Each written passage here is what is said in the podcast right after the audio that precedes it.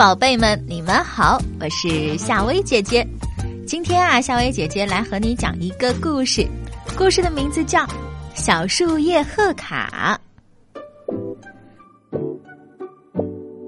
新年快到了，大狮子给朋友们都送了贺卡，可是轮到送小猫咪的时候，大狮子却发了愁，因为啊。小猫咪是大狮子最好的朋友，该送给小猫咪一张什么样的贺卡呢？大狮子想啊想啊，忽然他想到了门前的银杏树，这是大狮子亲手种的，早就长成了大树。对，送小猫咪一片银杏树叶吧，正好树上还有一片叶子没有落下来呢。小树叶贺卡，多有意思呀！想到这儿，大狮子跑到医院里，抱住银杏树，使劲的摇啊摇啊，那片树叶就飘飘悠悠的落了下来。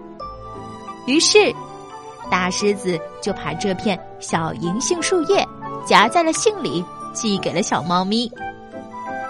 小猫咪呀，原来和大狮子呢是邻居。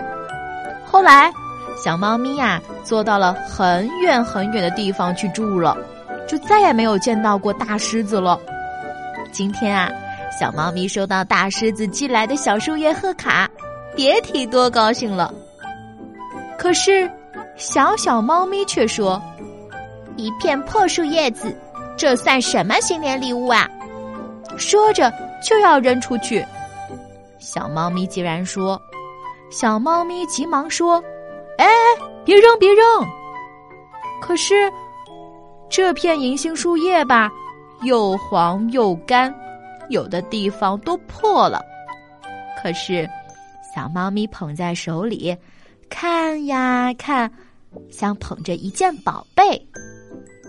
这时一阵风吹来，小树叶一下被刮到了窗台上的花盆里。奇怪，小树叶一下插进了土里，立刻就长成了一棵小银杏树苗。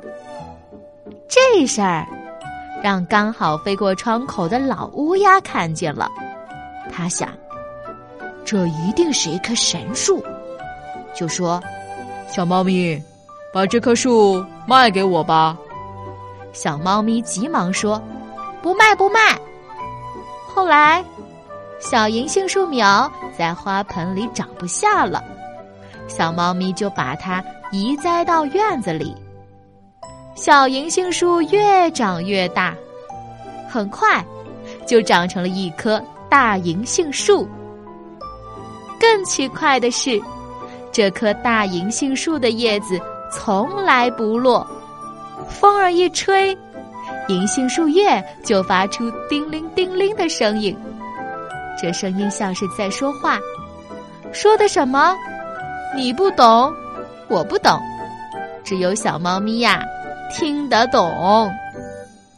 好了，宝贝们，故事讲完了，睡吧，晚安。